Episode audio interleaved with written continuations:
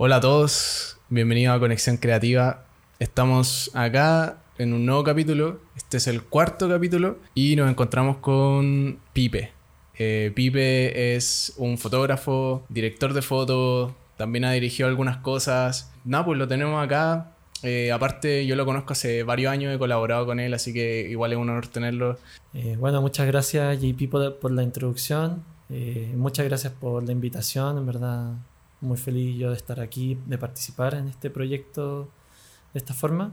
Nada, pibe, preguntarte acá eh, más que nada lo que estáis haciendo ahora, eh, un poco el trabajo que hay hecho estos años y, y, bueno, acá tenemos unas cosas que las vamos a mostrar después, pero eh, nada, pues cuéntanos en los proyectos que estáis ahora. ¿Estás, ¿Sigues en la escuela? ¿Estás estudiando cine? ¿Estás finalizando ese proyecto? Sí, mira, con la escuela yo termino el, el 15 de enero, más o menos ahí, ahí, egreso, no es que termine todo.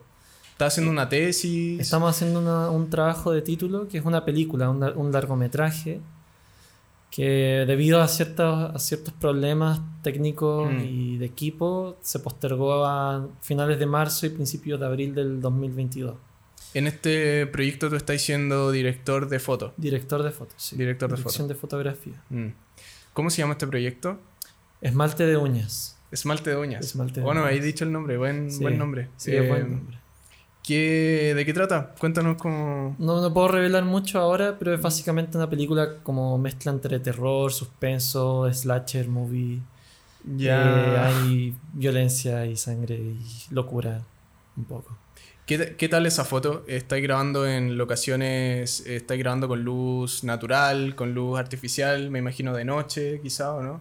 Eh, sí, estamos usando, o sea, luz natural, pero en el fondo aprovechamos la luz natural con reflectores y todo eso. Y bueno, para interiores todo, todo iluminado aparte, obviamente Mm. están las lámparas, pero son solamente luces como que están dentro de, ¿no? Que son Claro. como para justificar la luz. Claro. Eh, pero sí, artificial, pero la idea es que se vea lo más natural posible, resaltar la- los ojos también mucho. Harta cámara en, tanto en movimiento como Sí. suave, trípode y también hay cámara en mano en algunos momentos, De en todo, momentos entonces. de más tensión, sí. Mm.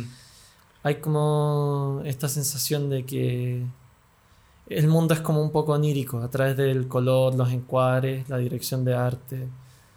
Eh, sí, hay todo ahí un juego con todas esas cosas. Que este mundo, crear este mundo que sea un poco onírico, que sea como un poco... Sí, que, es que está transcurriendo dentro de la mente de- desde la percepción de la personaje principal. Entonces, esta chica, puta, no nos podéis revelar mucho, pero está soñando, está como en, la mente, está pasando el corto. Eh, no, no es como un sueño, porque las cosas están pasando, pero como ella las percibe, están alteradas. Eh, sin irme en spoilers ni nada, pero en la escena final eh, uno cree que está pasando algo, pero al final cuando eso ya pasó, te das cuenta que ocurrió una tragedia y fue muy diferente a como ella lo había visto. Ella lo había visto. Oh, sí. genial, genial. Am, puta, nosotros comentar un poco, nosotros eh, nos conocimos en la escuela de cine, pero yo te conocí antes de ti, no sé si te acuerdas que eh, le estaba comentando a ella, de hecho, nosotros nos conocimos tomando fotos en moneda.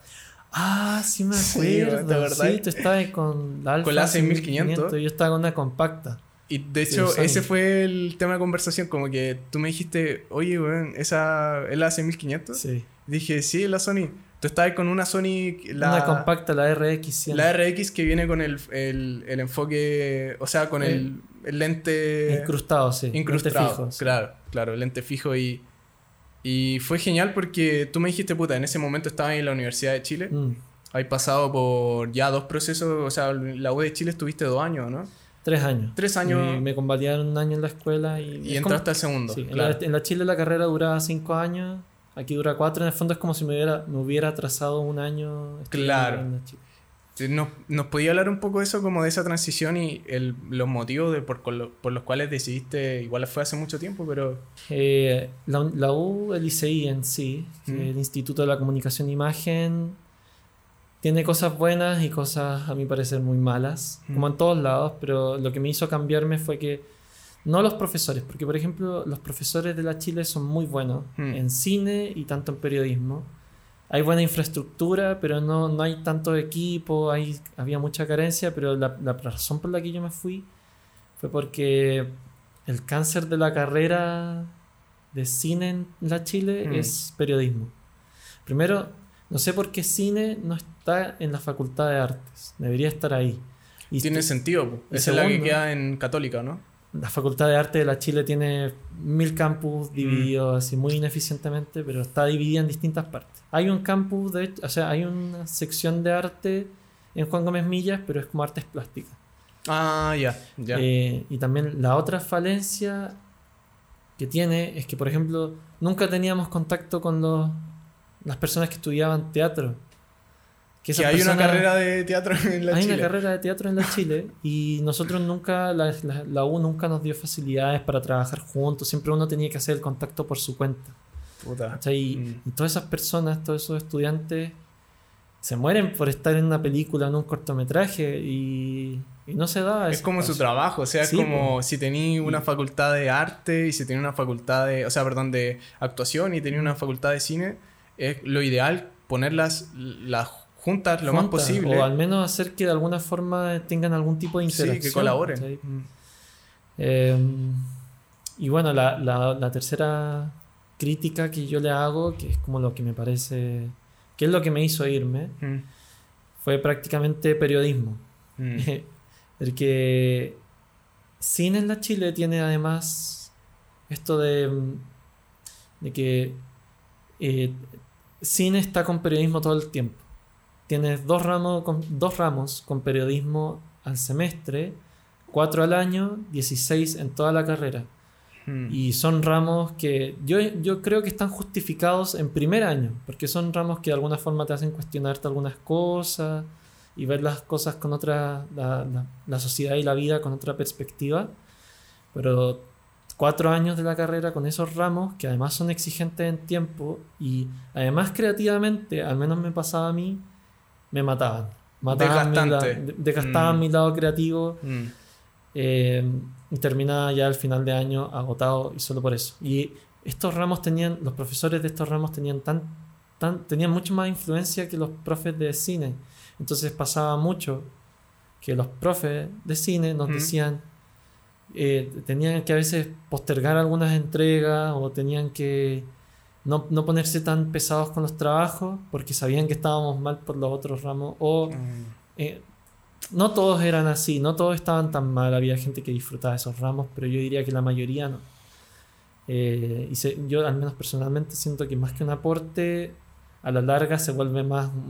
solamente hace engorroso el estudiar. Mm. Eh, y eso, bueno, me, me terminé yendo. Hubo un año que, el primer semestre, segundo, que fue donde tuve un boom creativo como director, más que fotografía, que director de foto, donde estuve todo el tiempo solamente enfocado en dirigir, en escribir y grabar cosas. Mm. Recuerdo que me mostraste unos videos en Vimeo de esa era. Sí, tengo Sí. algunos en Vimeo, algunos en YouTube. Eh, no los subí todo, eso sí, pero lo que eso vino con una consecuencia. Yo dije ya, o me dedico a hacer lo que de verdad, a lo que de verdad me metí a estudiar acá y a aprender, o me dedico o renuncio un poco a eso y me enfoco a, con- a los ramos con periodismo. Puta. Mm. Entonces los dejé, to- todos los ramos de periodismo los voté ese semestre. Y ya al, al final no se iba a ser sostenible, así que el próximo semestre, el segundo semestre de ese mismo año, me, enfoqué en los ramos de periodismo y renuncié prácticamente a dirigir. Me enfoqué a ayudar a los otros proyectos que se estaban dando. Y al final terminó en yo, además el próximo año, en tercero, de recibir toda la carga de los ramos del año pasado, más los que tenía. Entonces tenía muchos ramos Mm. con periodismo más los ramos de cine. Y el segundo semestre de ese año ya estaba cansado y traté de dividir mi tiempo, pero tú caché que la dirección es súper demandante. Entonces en el fondo fue, fue, tuve que renunciar a la dirección y tratar de enfocarme a, a la dirección de foto, que también es súper exigente. Pero no es la misma demanda creativa que Mm, Claro, no. ¿cachai? Diferente. Y bueno, terminé el año, no me había ido, no me- ni siquiera me había ido tan bien. Y tomé la decisión, primero pregunté en la escuela si me convalidaban algo y tomé la decisión de cambiarme. Hmm. Y eso, bueno, pasaron más cosas en el camino, pero eso en resumen. Claro, en, en resumen, ese fue como los motivos principales por los Sí. cuales te dijeron, ¿sabéis qué? La Chile no es compatible con lo que... Con lo que yo ando buscando. lo- claro, con lo que Sí. tú necesitabas en ese Sí. entonces. Eh, y de cierta forma llegaste a la escuela. ¿Cómo llegaste a la escuela? ¿Conocías a gente ahí? Eh, Si yo Había escuchado de ella. conocía, bueno, el Andrew.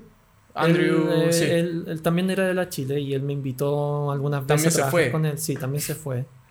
Él se fue antes que yo y él me invitó a la escuela, me mostraba las cosas que hacían y cuando yo estaba con la motivación de irme para allá, él me hizo tour por la escuela y me la presentó. Al final, él, él fue el que me ayudó a te cambiar. motivó un poco. Sí, y a pesar de que la escuela tiene todas sus falencias y también toda la polémica que ha tenido, Sí. Al menos para mí fue un, cambio un positivo. cambio al menos el positivo. 2019. Mm. Eh, porque además de estar grabando más cosas dentro de la escuela, también tenía, la escuela me daba el espacio para poder trabajar en mis propios proyectos personales y además al mismo tiempo de trabajar de, de casi audiovisual, casi de tiempo completo. Mm. Como siempre que podía, trabajaba de audiovisual y entonces empecé a, mm, a estar todos los días de la semana metido en, en cine, cine, fotografía, cine, todo el rato. Entonces fue como... Qué rico. Fue qué muy rico. motivante para mí, porque obviamente hay Mm. gente que no ha tenido la misma experiencia.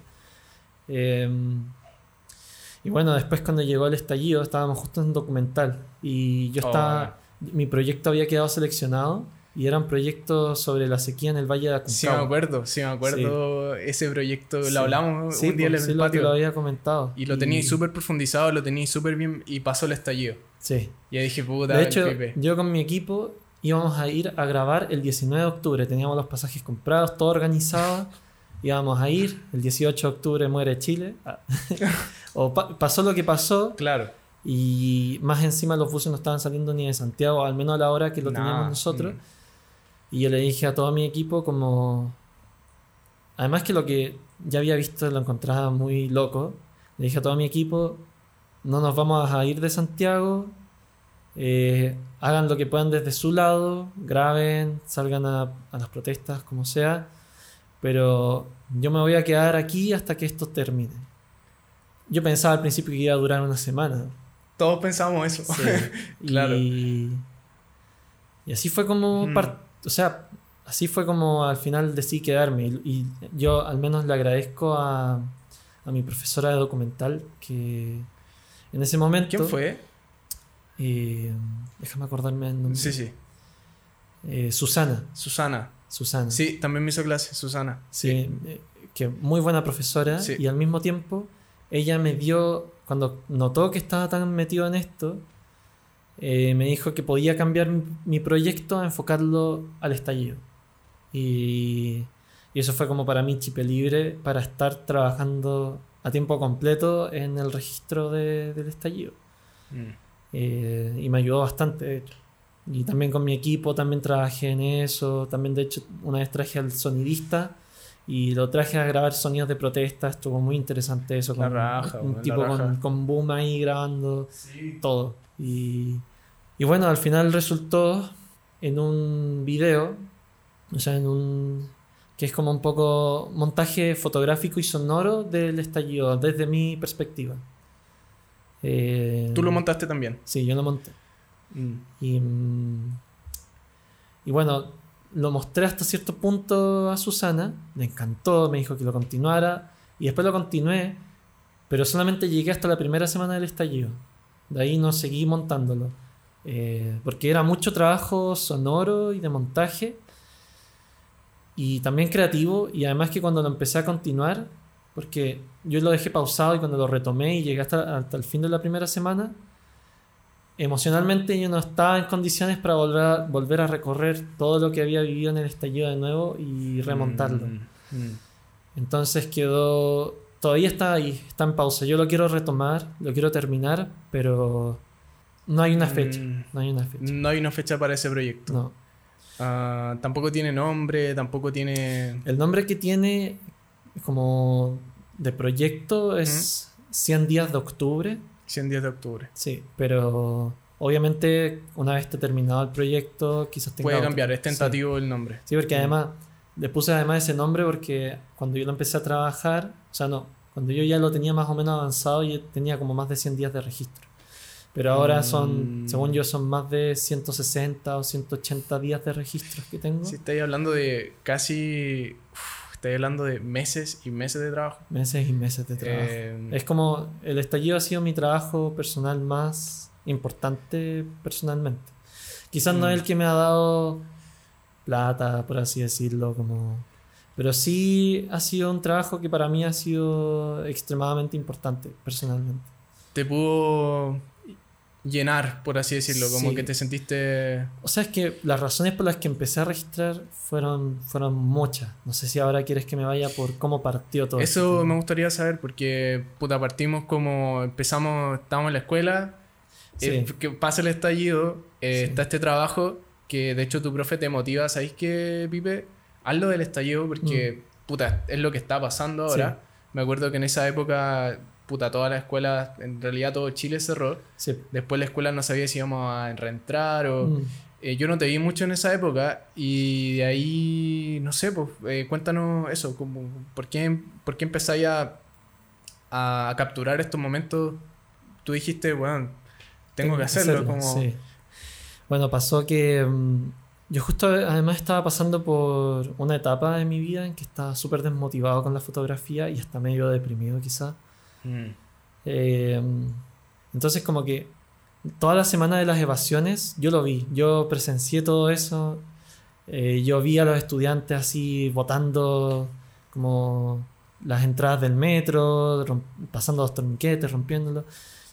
Yo vi todo eso y aún así, estando con la cámara al, al alcance, no, no quise hacer un registro, un registro de eso, que pudo haber sido muy buen complemento para lo que vino después de mi, de, de mi trabajo. mm. Eh, y estaba además con algunos temas en mi vida pensando como temas vocacionales. No, no es que no me gustara lo que estaba haciendo, pero sentía que tenía que haber un cambio en mi vida importante. Mm, Y mm. estaba evaluando qué, qué paso dar. Y bueno, pasó el, el 18 de octubre. Yo me iba a juntar con una amiga. Y mm, llegué a mi casa. Me preparé, preparé, preparé mi cámara por alguna razón. Dejé todo preparado. Y salí. Y estaba todo Santiago Centro súper albarotado. Todo tacos por todos lados, gente alterada corriendo de un lado para otro, los metros cerrándose.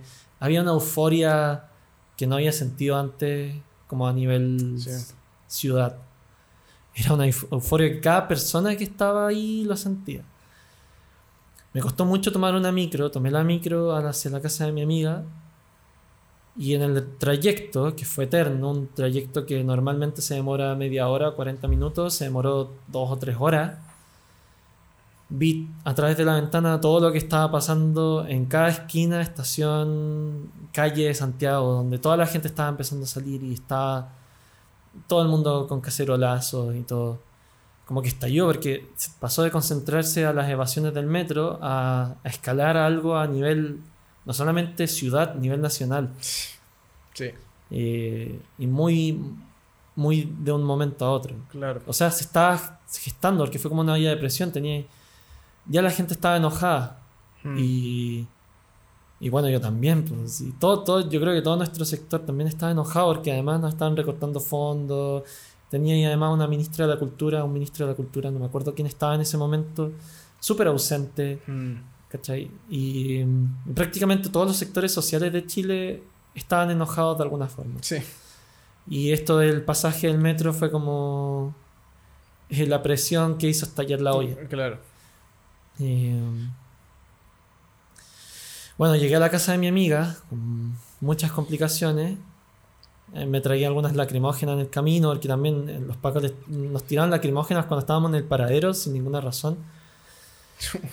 Eh, llegué, bueno, llegué ya era noche, eran como las 10, 11, ya no había forma de volver. Y cuando cachamos eso me dijo, ya te podéis quedar acá eh, y te vais mañana. Estuvimos conversando, estuvimos compartiendo un rato. Y al día siguiente yo me levanté y estaba entre esta pregunta de ¿me quedo en Santiago o me voy a San Felipe a grabar el documental? ¿Me voy a tomar fotos o me voy a hacer otra cosa? Mm. Y mi amiga me dijo como, Felipe, tenéis la cámara aquí.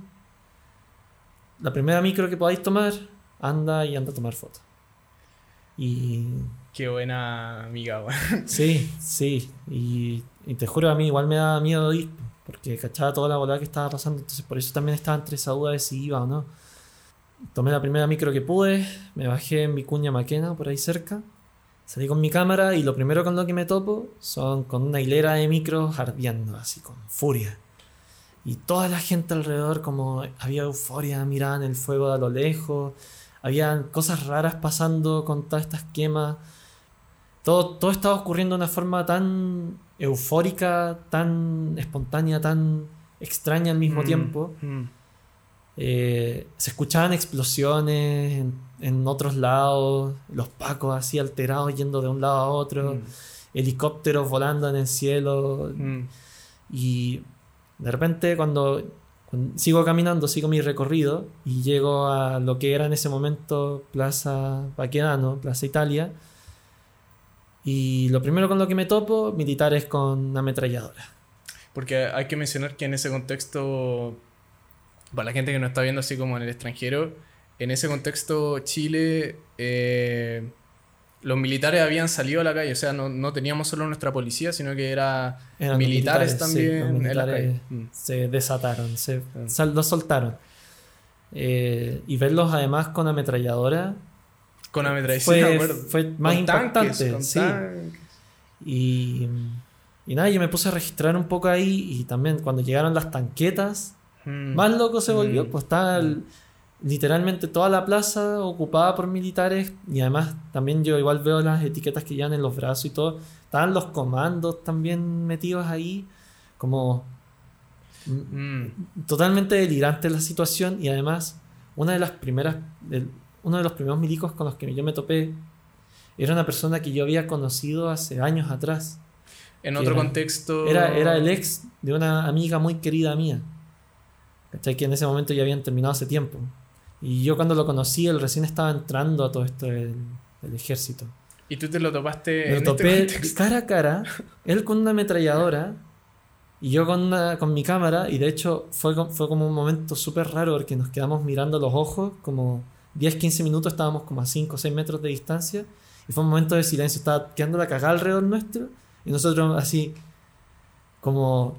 Y yo dije, yo, yo como por reflejo, saqué la cámara Y le sacaste una foto. Perdón. Saqué la cámara y le, le tomé una foto. Y de ahí la cara que él puso fue como una cara así como de vergüenza o de. de- bueno, tengo la foto, te la puedo mostrar, pero no sé si conviene mostrarla. Pero fue fuerte. Uf. Y yo no, yo no le dije nada. Yo quería decirle algo, pero estaba tan. Había tanto pasando y eran tantas las cosas que estaba sintiendo que no sabía cómo.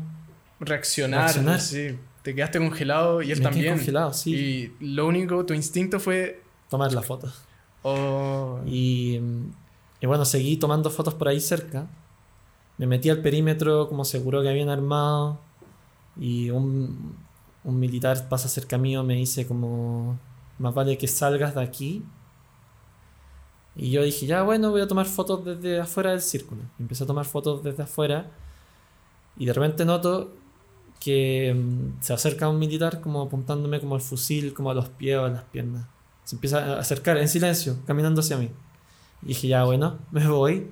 Y empecé a caminar, empecé a bajar por Alameda.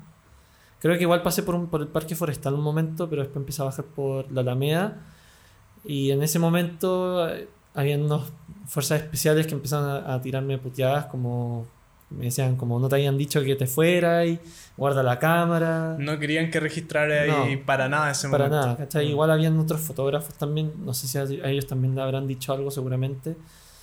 La cosa es que ya me fui, me fui caminando, llegué a la moneda, tomé algunas fotos ahí, llegué a mi, a mi departamento en Santa Ana y era ya eso había sido emocionalmente muy intenso. Sí. Pero eso fue solo el comienzo. Pero eso ya había sido mucho y yo dije, yo lo primero que hice fue poner a cargar todas las baterías, vaciar todas mis memorias eh, y ahí mismo, ahí mismo me dije, yo de esto yo no, no me detengo.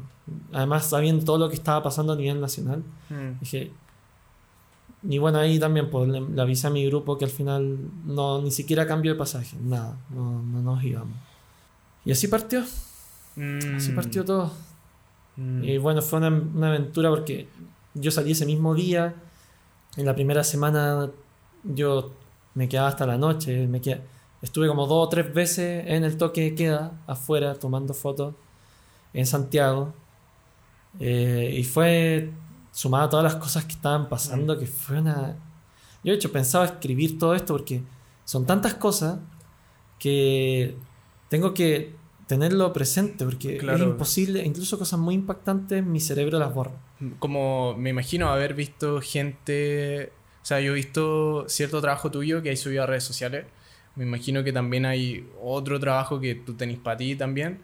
Eh, pero el trabajo que yo he visto.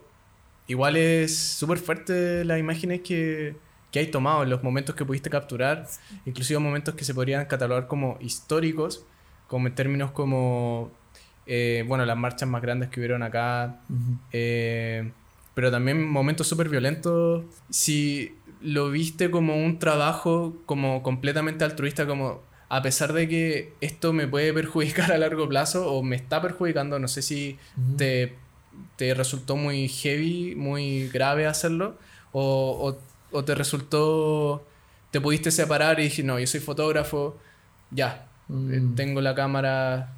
O sea, al menos a mí. eh, sí, igual me. Porque yo vi. Mm. Bueno, hay muchas fotos que yo no pude tomar.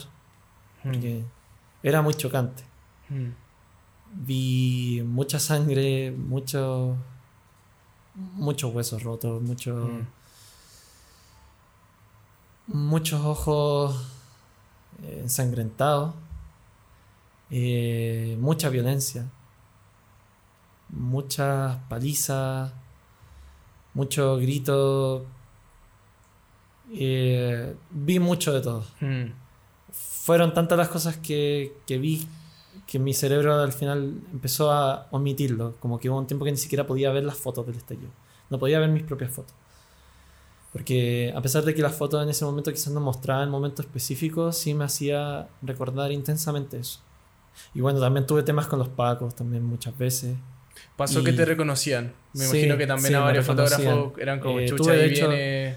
Tuve de hecho un tema con Gaspar Crespo, que fue el paco que dejó ciego a Gustavo Gatica. Y- habla- tuvieron altercados, te habló. Me eh, trató de hacer una detención muy extraña, que Mm. fue muy bizarro. Estaba...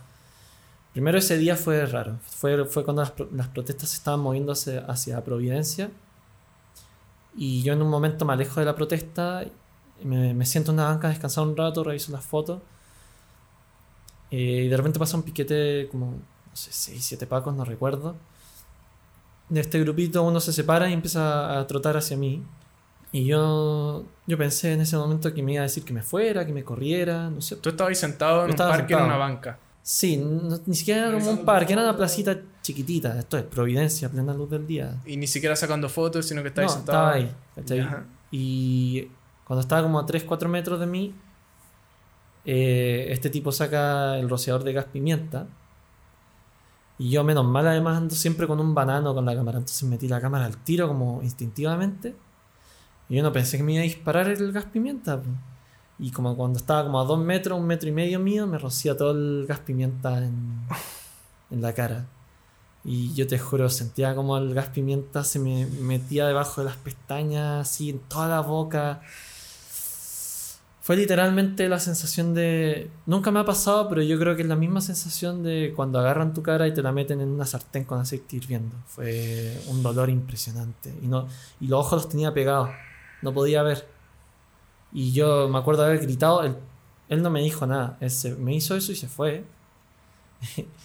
y yo quedé ciego. Quedé como deambulando como zombie. Y había una- unas personas como de brigada de salud. Ni siquiera me acuerdo bien porque no las pude ver bien.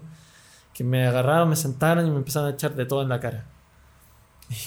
Luego de varios minutos ayudándome, no sé cuánto habrán sido, 10, 20, 30 minutos, se me hizo eterno a mí.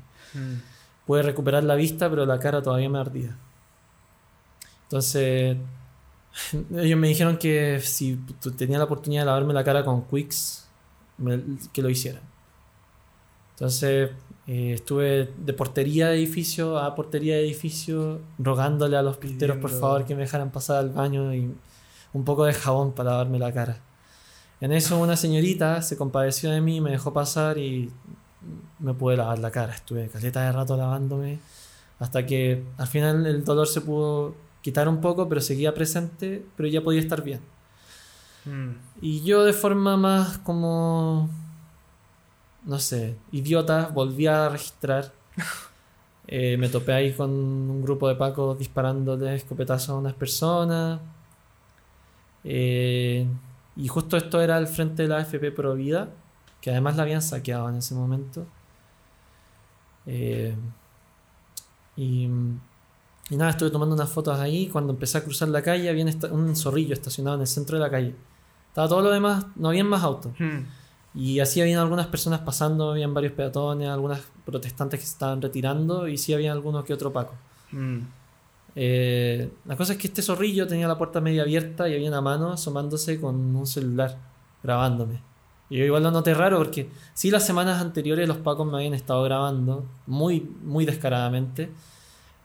Pero que el conductor del zorrillo te esté grabando. Igual es eso, brígido. eso era Eso me llamó mucho la atención. Mm. Y eso habrá sido para compartir, como, oye, ese. Yo me como- detuve, me, me detuve en medio de la calle y lo empecé a mirar, empecé a mirar el celular, a ver si lo guardaba. Y en vez de eso, el tipo abrió más la puerta, se bajó del zorrillo y empezó a grabarme de pie en medio de la calle, en silencio. Y dije, ya, bueno, yo les tomo fotos, yo los grabo, ellos me graban a mí, yo filo, ¿cachai? Em- em- terminé de cruzar la calle y yo escucho, tú vas a dejar de tomar fotos ahora.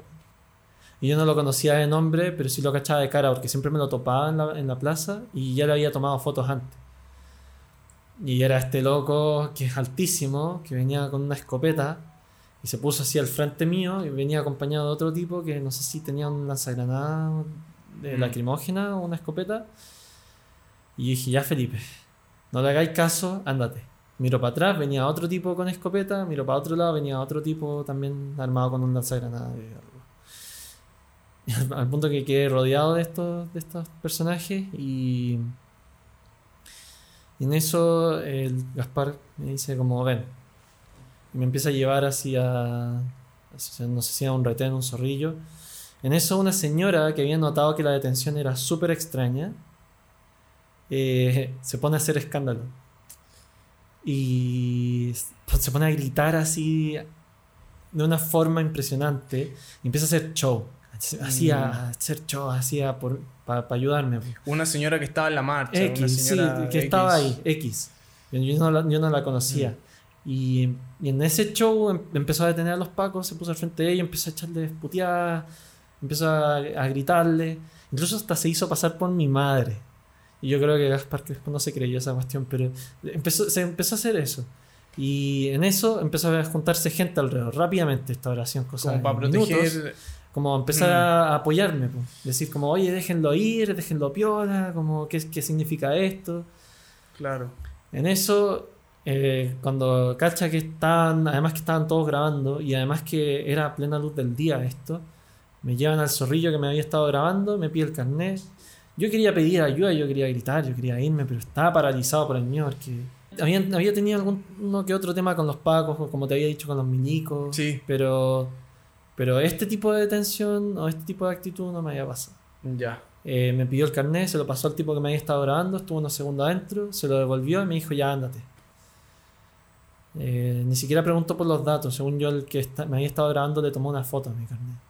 Mm. Eh, después de eso, le agradecí con mi vida a la señorita que me había, me había salvado. Esa señora fue- me salvó de quizás, quizás qué cosa, ¿cachai? Porque lo mínimo que me pudo haber pasado, lo mínimo, lo más pequeño, es que me hubieran roto la cámara, ¿cachai? Mm. Lo mínimo. Y de ahí pudo haber pasado cualquier cosa. O me hubieran Claro. llevado detenido, no sé, pues, ¿cachai? Pero, Mm. Pero no sé, fue, fue raro.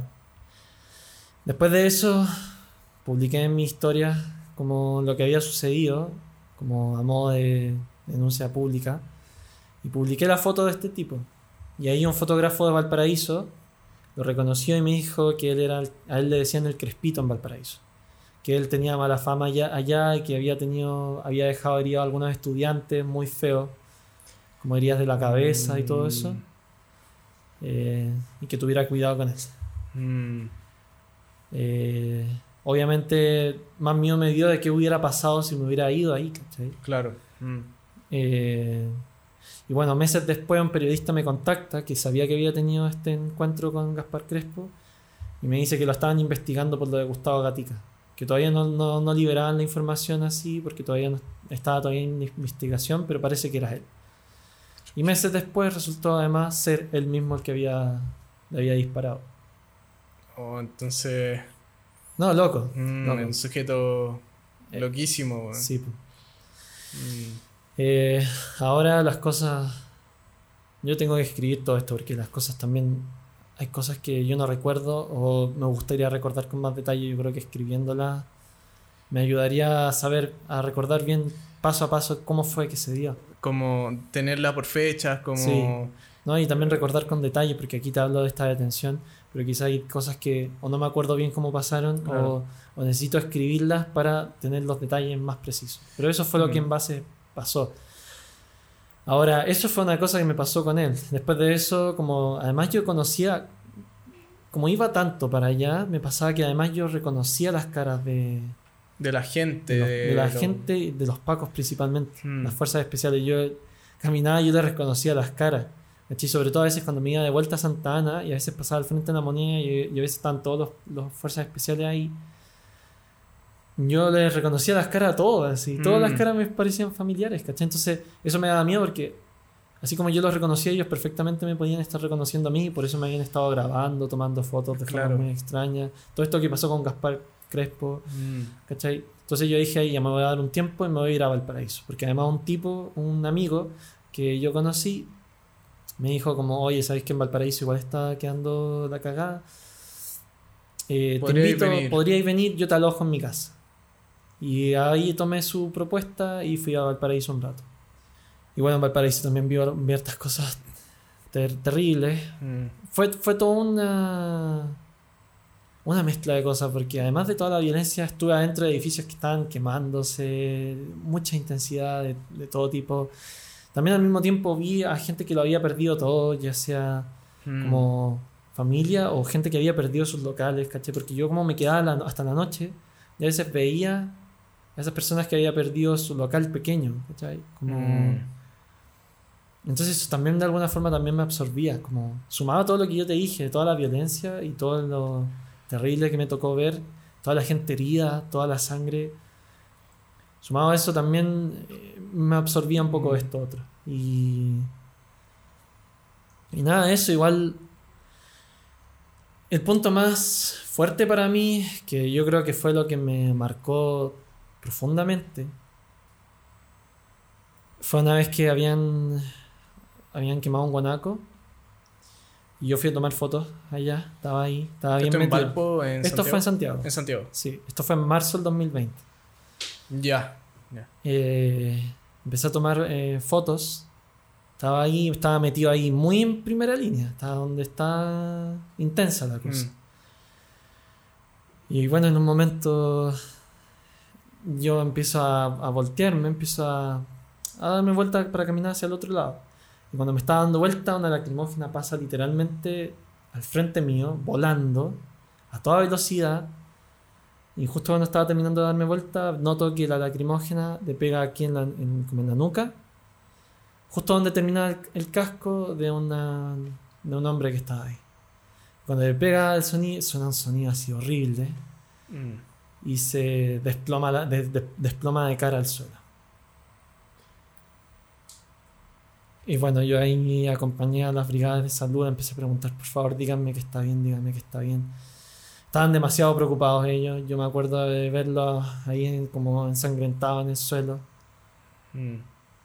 y se lo llevaron. Eh, yo publiqué mi. Pregunté en mi historia en Instagram, como, por favor, yo vi, a, describí lo que había visto y si alguien tenía información Claro, sobre esa persona, por favor, que me Mm. la hiciera llegar lo antes posible. Una periodista que estaba siguiendo como lo que estaba pasando me contó pues, que al día siguiente me vio la historia, me, con- me contestó en la mañana, me dijo como que había tenido muerte cerebral y que lo habían desconectado ese eh, al día siguiente. Lo desconectaban de la máquina porque ya estaba muerto. Y tres, cuatro horas más tarde salió a la luz, po, Mm. como a la prensa. ¿Cachai? Y su nombre era Cristian Valdebenito. Y eh, obviamente eso me, me marcó porque además Mm. pensaba, ¿qué pasa si yo estaba o unos centímetros Sí, más al frente o medio metro más al, Sí. al frente? ¿Tú viste eso pasar? Pasar al frente mío. Yo, a, a mí me habría llegado eso. Mm. Y además que yo ni siquiera andaba con casco en ese momento. Andaba ahí con casco. No andaba con casco. Entonces, eh, con esta cámara estaba ahí y igual estaba con tu- máscara de gas máscara, y, y antiparra. pero no con casco. No con casco. Ya. Eh, Muy estúpido de mi parte. Mm. Y nada, es como que además el sonido del golpe en su cráneo y la imagen de él desplomándose al suelo Mm. se me quedó como un bucle. Mm. Todos los días, a cada rato, era, se repetía, se repetía, se repetía. Así. Y, Mm. y de alguna forma, no sé, me empecé a cuestionar como, ¿qué pasa si hubiera- yo hubiera muerto? ¿Qué fue lo último que pasó por, por la mente de él antes de que le llegara? Claro. ¿En qué estaba pensando? ¿Qué había vivido? ¿Qué, ¿Quién era? ¿Cuál es su historia? ¿Cuál es su historia? ¿Cachai? Entonces ahí empecé a cachar quién era también. Eh, y además de que el bucle me acompañaba todo el rato, se me acompañaba con un montón de sonidos, el sonido del golpe, el recuerdo de la lacrimógena. Eh, de alguna forma, como que no podía estar solo Mm. Sentía que tenía que salir. Entonces me salió esta urgencia de no estar solo, porque cada vez que estaba solo me invadía este sonido, me invadía los- estos pensamientos. Entonces Mm. volvía a la protesta, volvía, como que sentía esa necesidad de escuchar, como que no podía estar solo, Mm. tenía esa, esa necesidad constante. Eh, y además que yo ya había visto muchas veces lo que las lacrimógenas le hacía a la gente cuando le llegaba directamente. Claro. Y, y además, no sé, algo pasó esa semana que me tocó ver mucho eso, porque tres días después, o cuatro días después de la otra semana, estaba tomando fotos y un caballero que estaba como a 15 metros mío le llegan a la lacrimógena en toda la cara. Pero no le pegó en la cabeza, le dio en la cara. Ay, fue. Te juro, fue horrible presenciar eso y sumado lo de Cristian Valdebenito, se me, se me hacía peor. Pero lo que fue la, la gota que rebalsó el vaso para mí, o sea, lo que fue lo. El, viernes de la otra semana, justamente una semana después de lo que había pasado con Cristian Valdebenito, con una hora de diferencia, yo, yo, sabía la hora más o menos por las fotos, yo hice un estimado de qué hora la- a él había llegado la lacri. Y una semana después, como con una hora de diferencia, yo de repente me sentía confiado. Yo, por lo, que había pasado con Cristian, me había comprado, hecho, un casco. Pero de repente me siento seguro, me saco el casco, empiezo a caminar. Y de repente. Me llegan a la lacrimógena acá. Así, muy de la nada. ¿Cachai? Justo una semana después, con una hora de diferencia. Una semana después, siete días después, Siete días el después, mismo de día- un viernes al otro viernes. de un viernes al otro viernes, Como con una hora de con diferencia. una hora de estimo, diferencia, estimo con una hora de te diferencia. llega- Me llegan a la lacrimógena. tú te habías comprado un casco porque dijiste, puta, es súper peligroso, Sí, súper. Ahí le tomé el peso. pero pasó, pasaron unos segundos de descuido Y me llega. y te llega. Y en ese momento hubo mucha confesión, confusión. Claro. Me, ¿Qué sentiste? O sea, físicamente. o sea, yo pensaba, primero, mi primer pensamiento fue, fueron miles, estaban miles Porque de ya cosas venían con ese bucle. Sí, miles de cosas. Y te juro, yo no sabía en qué estaba pensando bien. Como, como que en- mi olfato se intensificó así brígido y, y pensaba mil cosas. Pero aún así, como que de repente tengo un- un- una laguna de memoria y no me acuerdo bien qué, qué pasó. ¿Cachai? Como que tengo el recuerdo de haber estado deambulando como por la Alameda, de repente estando en la plaza, tengo los recuerdos de haber tomado una foto o dos, ¿cachai? Mm. Todo es como en un estado de semi-conciencia, como de shock y como, no sé, que, el golpe, ¿cachai? Y en eso no sé cómo llegué, pero llegué a la entrada de la misma brigada que había atendido a Cristian Valdebenito cuando lo trasladaron, ¿cachai? Que era una brigada que quedaba en Vicuña Maquena, ¿cachai? Y yo, les- le- no sé, empecé a hablarle a los brigadistas que estaban en la entrada de esta brigada. Y no sé, parece que les comenté lo que había visto con Cristian Valdebenito y todo. Y ellos me habían comentado que todos los. que, que, que sí, pues que ahí lo habían atendido y todo. Y de repente me, me dijeron: Oye, ¿estáis bien? ¿Quieres tomarte un vasito con agua? ¿Quieres pasar? ¿Cachai? Y yo, como, sí, pues, al tiro acepté. Y de repente, como que entro a la brigada, me agarran de los brazos, me meten y me sientan. Y me dicen: No te muevas de ahí. Eh, me empezaron a meter luces a los ojos, me empezaron a examinar. ¿cachai? Porque, habían visto que estaba había visto que estaba raro. mal. Y, ya. y quizás le había nombrado que me había llegado una lacrimógena en la Mm. cabeza, ¿cachai? Mm. En eso me estuvieron revisando harto acá. Y yo, yo lo único que quería era un vaso con agua. Y fue lo último que me dieron. Me dieron al final el vaso con agua. Y de repente no me di ni cuenta. Y me estaban subiendo una camilla. Me habían amarrado. Y seis, siete brigadistas me, trasladaron, trasladaron desde Vicuña Maquena, pasando por la plaza. Después por toda la Alameda. Y yo no podía ni siquiera ver para los lados. Miraba para arriba así escuchaba todo lo que estaba pasando alrededor mío, miraba las piedras, las lacrimógenas fuegos artificiales y me, me lle- me llevaron hasta el GAM. Que el GAM era como una especie de hospital de campaña. Mm. Y ahí estaba lleno de gentería, había sangre, había mucha gente atendiendo ahí. Me estuvieron revisando un rato y por, solamente para descartar y para asegurarse de que no tuviera ninguna secuela o algo dentro de mi cabeza. Daño cerebral. Daño cerebral. mm, sí. Me subieron a una ambulancia y me llevaron a la clínica. Eh, en eso, bueno, mi amigo Víctor Romero, él me acompañó en todo el camino, eh, que es el mismo con el, que, el del libro. Mm. Él me estuvo acompañando. eh, después llegó una amiga muy querida mía. Y me hicieron un escáner de estos como que te meten como a este tubo, que te hacen un escáner cerebral. Brígido, eh, un MRI, es como resonancia Sí, magnética. una Mm. resonancia, resonancia. Y bueno, ya al final ya estaba recuperando la, la conciencia full, ya estaba recuperando al full mi... Todo. Eso, eso fue bueno, buena señal. Los médicos me estuvieron haciendo algunas preguntas. Eh, y ya cuando... Después de un rato tenían listo, de- no sé cuánto tiempo fue, una hora, no me acuerdo. Ya tenían listos los exámenes y resultó ser una lesión leve. Menos mal, ¿cachai? Mm. que no, no me generaría ninguna secuela, no debería haber. Sí Mm. me dijeron que hicieron una semana de reposo casi que absoluto, pero afortunadamente fue un moretón. Mm. Lamentablemente fue el moretón más caro que tenía en mi vida, ¿cachai? Porque todo eso que me hicieron me salió muy caro. Pero salí bien. Ah, O sea, cerebralmente, físicamente Claro. bien. Obviamente la herida psicológica fue más profunda. Mm. ¿cachai? Eh, bueno, mi amiga con su pololo en ese momento me llevaron a, a mi casa. Y ya al día siguiente fue como, me retiro, me voy a San Felipe.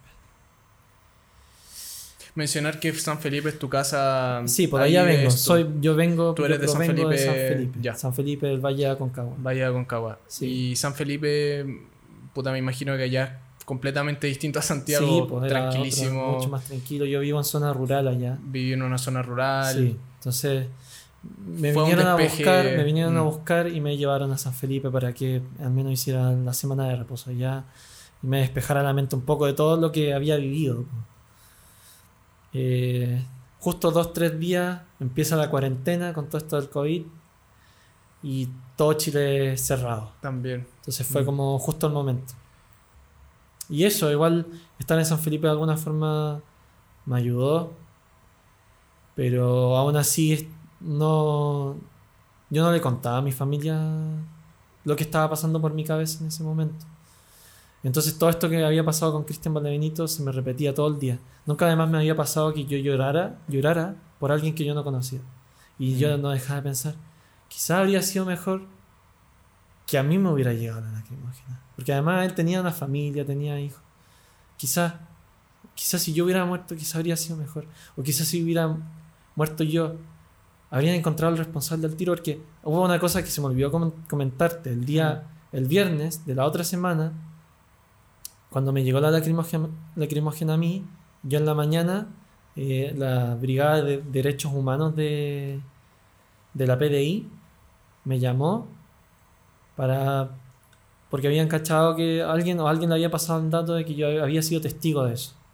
Entonces me llamaron, yo fui, yo pensé que me iban a hacer algunas preguntas, pero yo cuando fui, ellos me llevaron a, las, a la zona donde había ocurrido lo de Cristian Valdebenito y me hicieron recrear con detalle todo lo que había pasado. Me hicieron recrearlo para saber bien el momento, cómo había pasado, todo. Entonces yo, yo lo hice porque ojalá encontraran al responsable. ¿cachai? Pero fue, fue, fue fuerte. ¿cachai? Eh, Empezaste a tener esto que hubiese pasado si esto, que hubiese pasado y a veces pensaba, si me hubiera llegado a mí, probablemente al responsable lo hubieran encontrado al tiro. Mm. Pero en el caso de esto, pasaban los meses, pasaban los meses y nada. Mm. Porque además solamente habían, por lo que me dijo la PDI en ese momento, solamente dos testigos fiables de lo que había pasado. Yo y otro tipo más.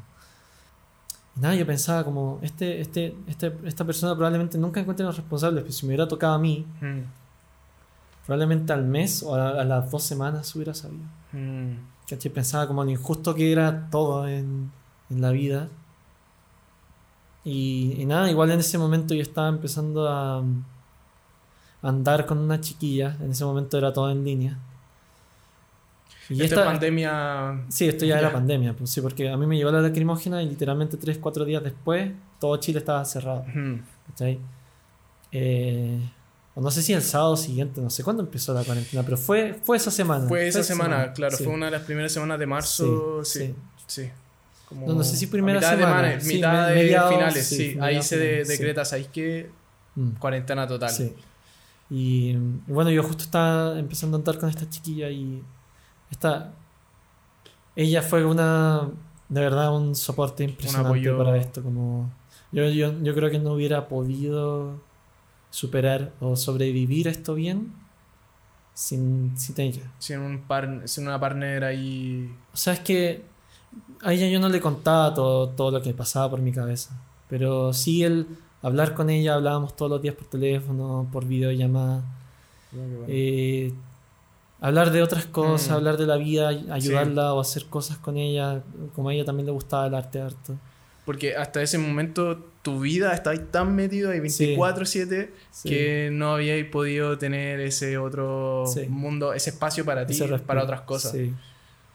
Ella te brindó eso y te ayudó en este eh, eh, proceso. ella, ella, sin quererlo, mm. o sea, sin necesariamente, porque ella tampoco sabía todo lo que estaba pasando por mi cabeza, fue yo creo una persona que me salvó de mm. la locura.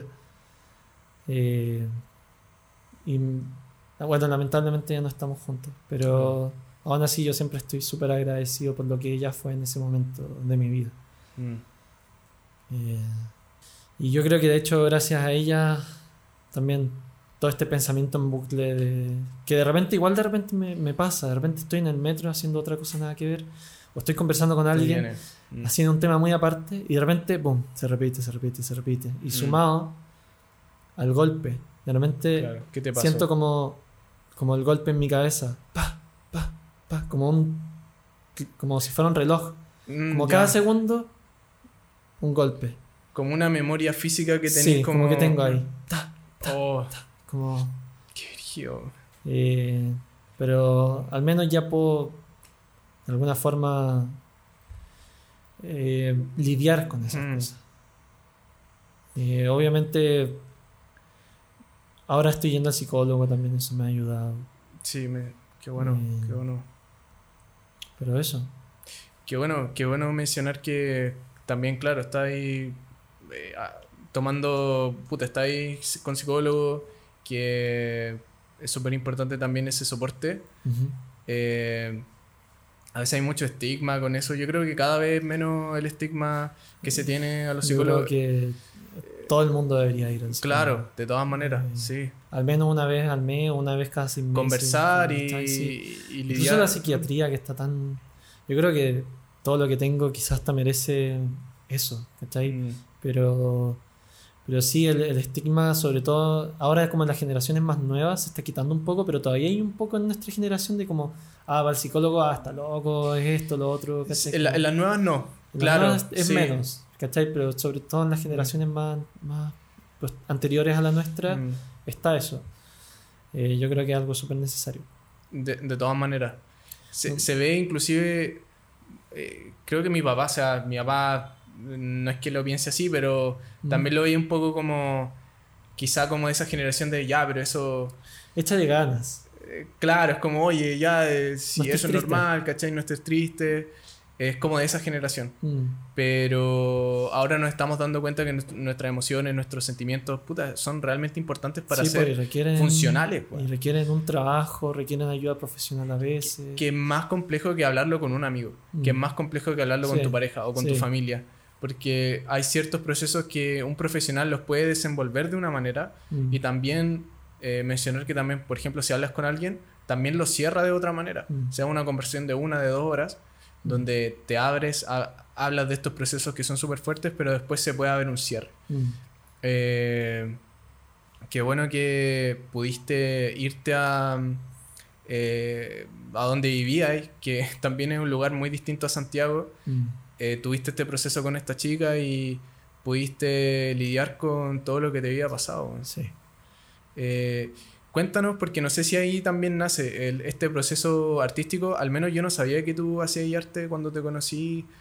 ¿Cuándo surge también? O... La fotografía es un arte. La fotografía es un arte, pero estamos, eh, estoy hablando de la pintura. De la pintura con cam, con... Sí. Cuéntanos cómo... Bueno, eso surgió el año pasado. Fue, fue algo que hasta a mí me sorprendió. Mm, primero partí haciendo... Empecé a explorar un poco más la animación 3D. Ujú. Estuve creando un poco con eso. Y después empecé a explorar con el dibujo digital. Eh, me conseguí una tableta gráfica, baratita, algo para partir. eh, y empecé a, a dibujar en 3D. O sea, no en 3D, en... eh, Dibujar, pues. Dibujar en Photoshop Sí. y Usar eso. conectar Y- la tableta y... Sí, y ahí empecé a descubrir algo que descubrí que además me gustaba demasiado y que además me ayudaba a despejar la mente mucho y, y sentía que al menos me quedaban más o menos bien para mis estándares. y, y bueno, hubo un tiempo que eh, quise probar con el óleo. Entonces en Ya. verano de este año fui como a un molchino y me compré el telón más barato que encontré con las pinturas más pencas que encontré de óleo y pinté un cuadro y descubrí que me gustaba todavía más esta- esa ma- materialidad y trabajar en eso. Eh, y empecé, después me compré más lienzos, baratos todos, al principio todo era muy, muy, muy de baja calidad, pero empecé a pintar, pintar, pintar. Bacán. Y de ahí agarré vuelo y ya después ya empecé a...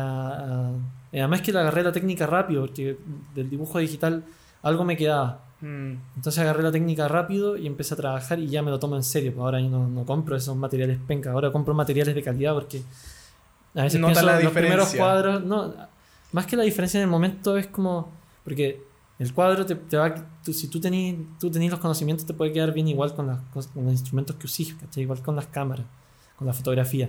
Ah, es similar a una Sí. un fotógrafo con una Sí, pues, Canon ¿cachai? 7D. Sí, lo mismo. una compacta, o, ¿cachai? Como al principio, sí, las herramientas ayudan, ¿cachai? En la pintura igual los colores son más vivos y todo. Pero bueno, también los compré, también empecé a cambiarme a eso porque también quería que mis cuadros duraran más en el tiempo. Ah, ¿cachai? también se trata de eso, entonces. sí, pues las Mm. pinturas más baratas no duran tanto con el tiempo, se van opacando más rápido. ¿Y de cuánto estamos hablando? O sea, 10 años ya no se va a ver igual. O sea, estas pinturas chinas, según yo, mucho menos. Pero- Menos. Uy. Sí, pero el estándar es en buenas condiciones, sin que le llegue luz del sol directamente, 10, 15 años, la más piolita. De ahí puede dispararse, depende. Pensar que, claro, hay obras originales de 600 años, de Sí, 500 pues. años, brígido. Sí, porque Rígido. eran ahí con materiales más puros, de hecho. Mm. Sí, pues ahora, ahora las pinturas que tienen materiales más puros, que tienen más pigmentos, son un poco más. son harto más caras, en verdad. Mm. Yo, yo estoy en, en en un nivel intermedio. eh, calidad, pero lo que alcanzo como a, a costearme. ¿cachai? ¿Qué, qué pintas? ¿O cómo es tu proceso creativo? Eh, ¿Cómo llegas? Porque, claro, hay un, una imagen en blanco y tú empezás Sí. a pintar. ¿Cómo, ¿Cómo te inspiras? ¿Cómo es ese proceso para ti? A mí me gusta pintar, porque mira, yo ya tengo la fotografía para el mundo real. Me gusta pintar harto surrealismo o Ah, cosas que yo en el mundo real no podría tener. Mm, Me gusta pintarlas así. Sí he usado algunas fotografías mías, mías como referencia. ¿cachai? Mm. Por ejemplo, tengo una fotografía de unos tres militares parados en medio de la calle, de la calle, y esa al final la convertí como en un pasaje como infernal, ¿cachai? Como con los militares custodiando esa, ese pasillo que estaba en llamas. O también hay, hay uno que a harta gente le ha gustado, que es una de un viejito que está caminando por la calle con una mascarilla, con los ojos así apagados. La, la base, la inspiración, o sea, esa es una foto que yo tomé en 2018-2017. Ah, ya, Que yo la, la tomé ahora y la modifiqué como para un contexto, ese contexto de pandemia y de persona que está como muerta por dentro. Eh, Mm. ¿cachai? Pero la mayoría de las veces es meramente informa eh, como imaginación. La mayoría de mis Mm. cuadros es pura imaginación.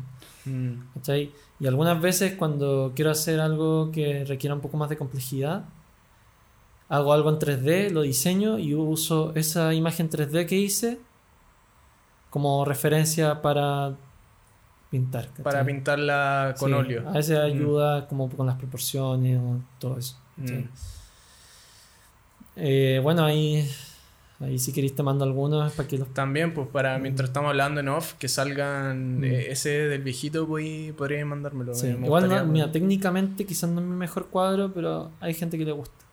Ya, eh, es como un cuadro que es popular, por así decirlo. ¿Cuál es el cuadro que te sentís como más realizado, como decís, sabéis que lo di todo y me, me quedo... ¿Te gusta? Uno de los cuadros que más te guste. Uno de los cuadros que más me gusta. Siento que todavía no Difícil, llego, no llegáis a... no, no llego a Mm. esa conclusión todavía. Yo creo que tengo Mm. que seguir pintando. Pero tengo Mm. ahora como unos 30 cuadros hechos. Eh, igual se detuvo porque eh, justo sucedió que empecé a tener temas con la que es ahora mi ex. Y entonces he estado un poco, poco inspirado y poco motivado. Mm. Pero una vez yo creo que superando eso voy a volver a pintar a full. Mm. Ojalá dos o tres cuadros a la semana. Qué de bueno. hecho, igual he vendido cuadros también y he hecho pensar, quizás hasta me guste más vivir de esto que, que de la foto. de la foto del cine. ¿cachai? Porque y igual dejar un la cuadro, foto como hobby quizá o sea, y la vivir fotografía siempre me va a estar acompañando. Claro, es parte de tu vida. Obviamente también lo audiovisual, probablemente siempre esté participando en algún Sí. proyecto. Pero sí dedicarme como, en vez de dejar la pintura como algo que hago en mi tiempo, en el Claro, tiempo que puedo, cambiarlo. Mm. a dejarlo como más a tiempo completo. Mm. Eh, pero yo creo que una vez recuperándome del ánimo de todas las cosas, Mm. espero volver eh, con todo el ritmo a- Claro. a, trabajar en eso. Eso también te iba a preguntar porque eh, me gusta preguntarlo a gente que trabaja como lo que hacemos nosotros, eh, porque sé que yo también lo he sufrido, estos bloqueos creativos que podemos tener. Mm. Eh, yo encuentro que eh, como personas creativas, eh, llámanos artistas o Ujú. llámanos lo, que- lo que sea que tú te autodenomines, pero siempre nos afecta lo que nos está pasando, Sí. sea nuestra vida, nuestra familia. Entonces, ¿cómo, cómo tú lidias con eso? O, o todavía seguís aprendiendo la manera de lidiar con eso? ¿Te afecta en tu arte Eh, tu contexto? Todavía estoy aprendiendo. Mm. Se me hace infinitamente difícil Mm. Separarlo. separarlo. Mm. Eh, es para mí imposible. De hecho, ahora como terminé con Tu relación mi, y... mi relación, como que he estado muy mal con, con eso y me ha costado mucho recuperarme. Eh, ¿cachai? Entonces he estado, de hecho, también ah, no solamente estaba pintando, estaba pintando, sino que también estaba escribiendo la historia para una película que quiero, que quería grabar el próximo año. Mm. ¿cachai? Un largometraje personal, proyecto. Eh, también eso está estancado por esta misma crisis. Mm. Y sí, yo creo que al menos la mayoría de las personas que son artistas que conozco, rara vez conozco a una persona que sepa manejar bien sus emociones en estos sentidos. Mm. Eh, yo creo que es, un- es como parte del proceso, lamentablemente pasa. Ojalá es que no, no pasara, pero a veces cuando yo tengo estos bloqueos creativos o la paso mal, cuando me recupero de eso, como que vuelvo con un frenesí creativo todavía más intenso del que estaba antes de que me pasara Claro. eso. Y la inspiración y las Volví cosas que mejorado. hago, m- la mejoran. Incluso si llevo meses sin practicarlo, perdón. Sí. Si, si llevo meses sin practicarlo, eh, se vuelve como, como si hubiera aprendido muchas cosas. Mm. Eh, lo mismo me ha pasado con la fotografía varias veces. Yo creo que el lapso más grande que he tenido sin tomar ninguna foto, ni siquiera con el celular, han sido dos meses. O sea, hay- hubo un Mm. tiempo en mi vida que de verdad me tomé un lapso gigante. Y después cuando volví a eso, volvía con más intensidad. Y todo. Yo creo que igual uno con los años empieza a aprender a, a manejar estas emociones para que no te afecten personalmente, y emocionalmente y en tu vida profesional y personal. Como te dije, todavía estoy aprendiendo a, Mm. a manejarlo. Sí, puta, me pasa también, pues, me pasa también estos bloqueos creativos de sucesos que te pasan por fuera Ujú. y me perjudican, ¿cachai? Am, Te estancan. te estancan, te, te sentís, puta, sin ganas de, de hacer cosas, ¿cachai? Eh, personalmente ahora encuentro que, y con este proceso de invitar a gente creativa Ujú. aquí a conversar, ya hemos tenido cuatro conversaciones, eres la cuarta persona. Eh, después de ti, el miércoles viene un cantante, viene una chica Buena. ciclista, que también es cineasta, pero se dedica también al ciclismo y tiene una aventura de haber andado en varios lugares en bici. y, Ujú. Puta, ahí nos van a contar su proceso. Va a haber una chica eh, nutricionista.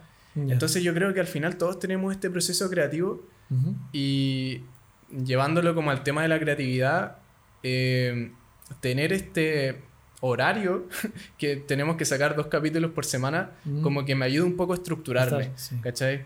Yo encuentro que si también tú te ponías esa meta de, ¿sabéis qué? Voy a hacer dos cuadros por semana, o dos cuadros cada Mm. dos semanas, dos cua- Mm. y generar esa estructura, Mm. porque puta, las estructuras igual ayudan, Sí, ¿cachai? no, ayuda mucho. Ayuda, ayudan harto. Sí, Yo, está muy subvalorada en el mundo artístico. está muy subvalorada. Encuentro que hay varios artistas que dicen, no, yo me voy a ir en mi volada y la weá. Pero bueno, podéis pasar un año así, Sí, sin hacer nada y es súper Sí. peligroso. súper peligroso. Eh, está- hablábamos con los chiquillos, así como detrás de escenas, como eh, cuáles son los beneficios de la U y no son muchos, weón. O sea, hay muchas cosas que uno las podría auto, Sí, eh, autogestionar. autogestionarse y hacerlas.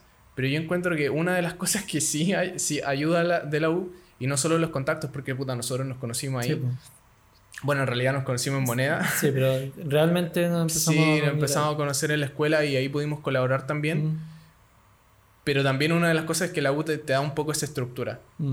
que te da un poco como unas notas. Ya tengo que trabajar por una nota, que igual es es súper... Ahí pueden haber ciertos dilemas, Mm. pero también como que te obliga un poco, como que te levanta un poco Mm. a eh, generar esa estructura Sí. que es necesaria Sí. en el mundo artístico. Mira, igual por mi parte, bueno, antes, antes cuando tenía estas crisis eh, creativas, ¿Mm? era nada. Ahora igual últimamente, igual trato de hacer ejercicios Ah. de vez en cuando pers- que no, no llegan a ningún lado así como fuera de lo que yo hago. Pero sí los trato de hacer para al menos tener como el reflejo, la, la cabeza fresca un poco. Mm. Por ejemplo, igual con la fotografía, ahora igual con este bloqueo creativo que tengo últimamente, que no estaba pintando, sí he pintado dos cuadros, Mm. pero los dos cuadros han sido regalos, eh, que los hice como en el fondo porque quizás me hacía bien hacerlo. ¿cachai?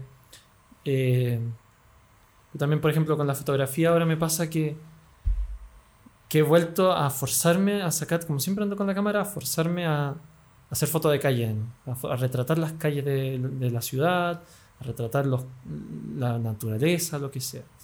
Te he Como- puesto estas obstrucciones. Como, bueno, sé que no- así me digo a mí mismo, sé que no estáis con ánimo, no estás con ánimo de tomar fotos ahora, pero saca la cámara y haz esa foto que viste ahí. Mm. Lo voy a agradecer después.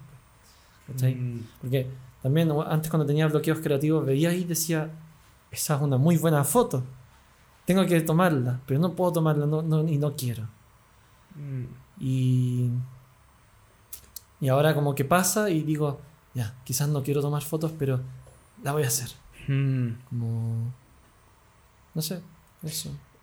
obligarte a ti mismo, como tú mismo dirigirte Sí, a ti mismo sí. en esa, en Sí. esa, en ese Como proceso. conscientemente, no dejar Claro. que las emociones todo el rato me tengan, ser todo el rato prisionero de ellas. Mm. Porque yo soy una persona que, lamentablemente, eh, siendo honesto, soy muy prisionero de mis emociones, y Mm. soy muy sensible y esto igual de alguna forma también ha afectado mis amistades. No de Mm. forma negativa, porque nunca me he peleado con mis amigos. Mm. ¿cachai? Pero sí me ha pasado que de repente desaparezco un tiempo, no les hablo. Eh, me ha pasado que también de repente dejo un mes sin subir nada a mi cuenta de Instagram y tú cachai que con el nuevo algoritmo es terrible Sí. eso. Me ha pasado Sí. varias veces, entonces ahora como a la fuerza digo ya Felipe, hay que subir una vez a la semana algo, cachai lo que sea. Claro. Hablemos un poco de eso porque Instagram igual ha sido un- una aplicación que tú has usado como para difundir lo que estás haciendo, Sí. hablar un poco desde tu perspectiva. Hay generado una comunidad de miles de personas que puta, te siguen y Sí. eh, ¿cómo ha sido eso? ¿Cómo ha sido ese proceso de construirla? Me imagino que, y, y lo voy a agarrar para mostrarlo ahí en... Ah, se escuchó. para mostrarlo ahí en... ¿Verdad, vos? ¿Tiene de ella? Sí. Eh, bueno, me- claro, este libro es de dos do- autores. Un doble libro de fotografía. Doble libro fotográfico. Eh, esta es tu parte. sí, esa es mi parte. la parte. Y estas fotos también se pueden encontrar en tu cuenta de Instagram. Algunas. sí. Algunas, algunas están. Igual lo que Eh, subo a Instagram, o sea, muchas de las fotos también están en Instagram, pero también lo que subo a Instagram es una parte muy pequeña de sí, todo. mm. Igual este trabajo está. Eh, así, yo no me he tomado el tiempo de ver tu libro, pero ojeándolo. Puta, se ven increíbles las fotos. O sea, ¿la gente lo puede adquirir en algún lado todavía? Sí, eh, hay en algunas librerías, hay gente que me ha, me ha mandado fotos como en la Antártica, hay gente que lo ha comprado en la, libre- en la Feria del Libro. Eh, Pehuen, en la misma página de la editorial, puedes comprarlo directamente. Genial, Sí, genial. eh, Ahí vamos a poner ese link. Pero genial, genial. Sí, Muy, con mucho cariño Mm. está hecho ese, Mm. ese libro. ¿Cómo fue el- ese proceso? ¿Se contactaron contigo? ¿Tú te contactaste con la editorial? Sí, fue, fue curioso porque yo estaba en un día normal, tranquilo, Mm. y de repente me llega un mensaje. De hecho, me llegó por Instagram. Me llegó un mensaje. Mm. Me dijo: Hola, soy de la editorial Pehuen. Eh, sabes que aquí en la editorial estamos muy conmovidos con tu trabajo y estamos muy interesados en conocerte personalmente. Y yo pensé que querían hablar solamente, que me estaban invitando a tomarme un cafecito con ellos. Y dije: Ya, pues juntémonos. Juntémonos el jueves, me, me dijeron. Y yo le dije a un amigo pues, que la editorial Pehuen me estaba contactando, que querían hablar conmigo. Y él dijo, él que cachaba la editorial, que le gustan harto sus libros, me dijo, ah, si es Pehuen, es una cosa seria. Mm. Yo, de hecho, personalmente creo que te van a pedir hacer un libro. Y yo dije, yo lo- no me lo tomé en serio, dije, no es para tanto. ¿Y cómo fue esa reunión?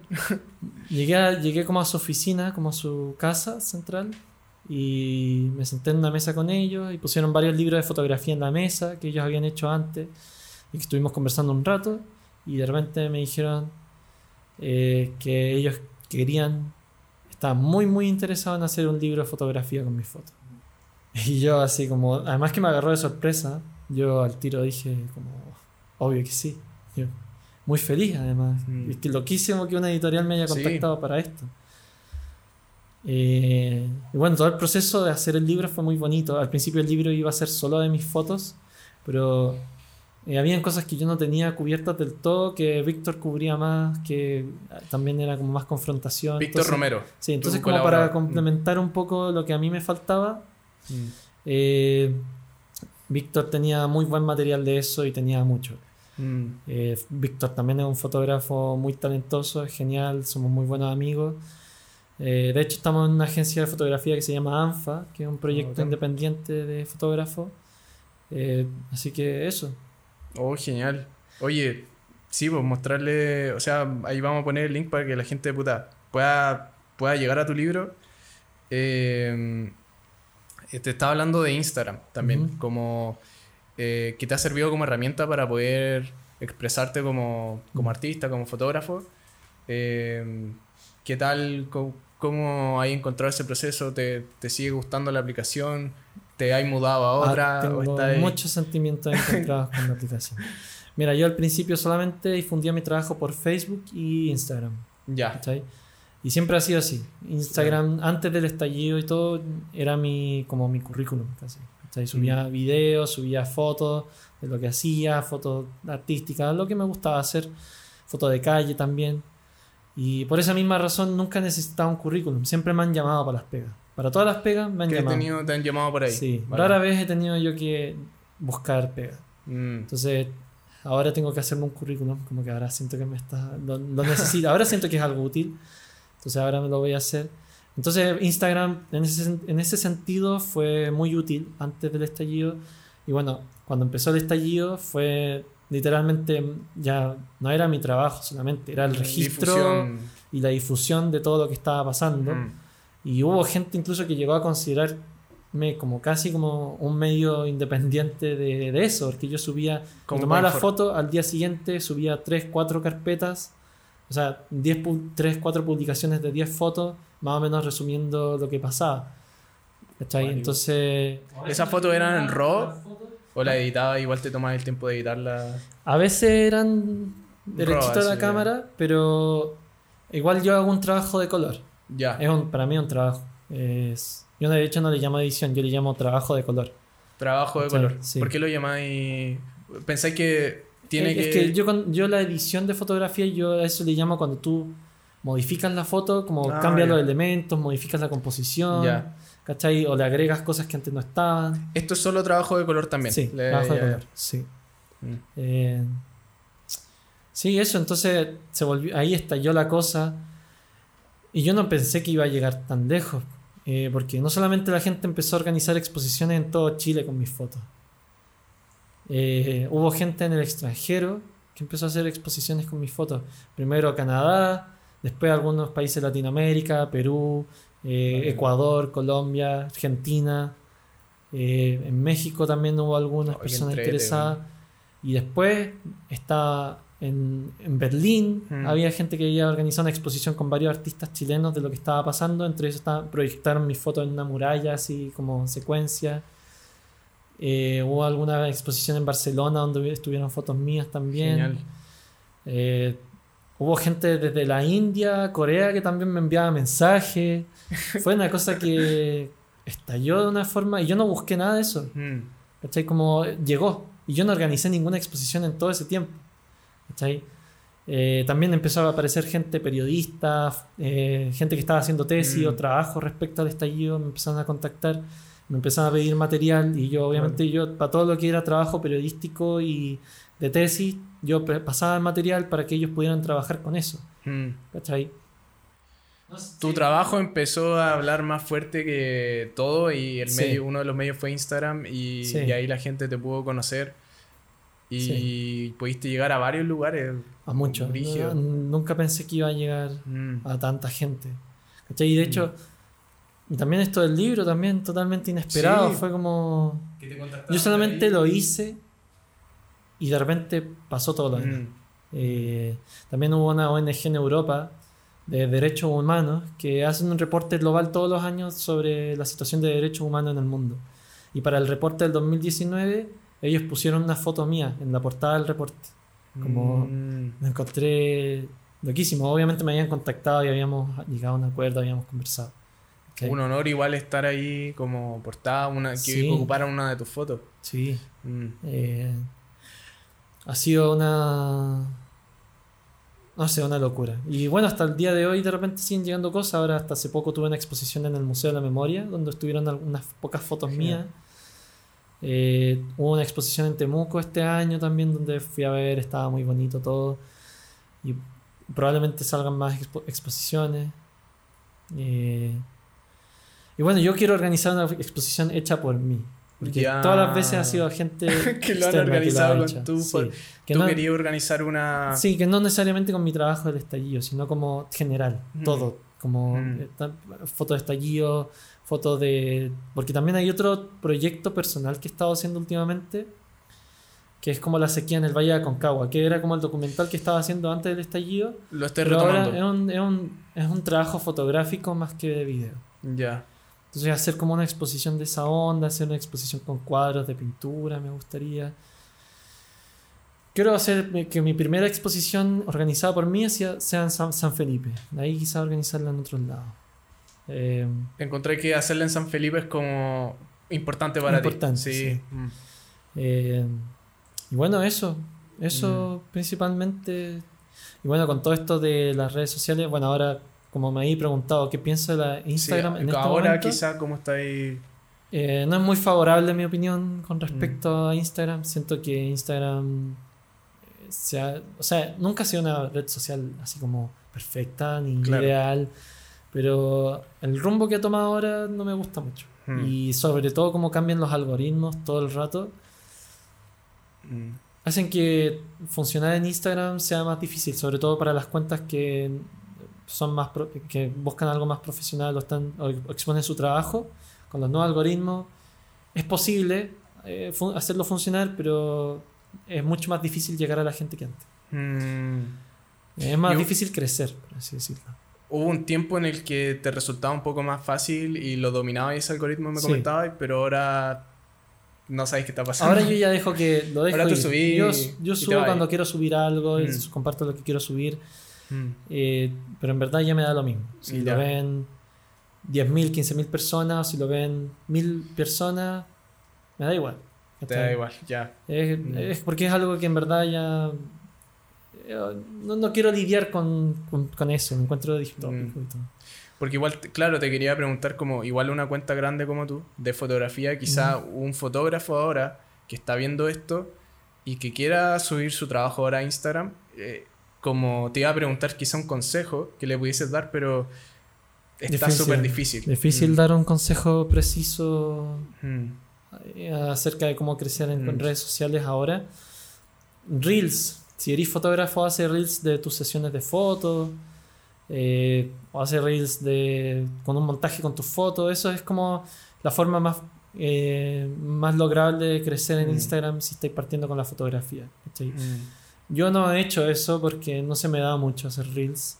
Y los que he hecho tampoco han estallado. Porque además tenéis que seguir varias cosas. Tenéis que ver qué música está de moda en los reels, qué temáticas están de moda en los reels. Mm. Y eso eh, te corre eh, la posibilidad de que se pueda hacer viral tu reel o tu O no. video. Mm. Y Que Reel es una forma de reels replicar a. TikTok. Sí, es Mm. la copia de Tik- TikToks. Mm, Que en el TikTok. fondo TikTok funciona parecido. Mm.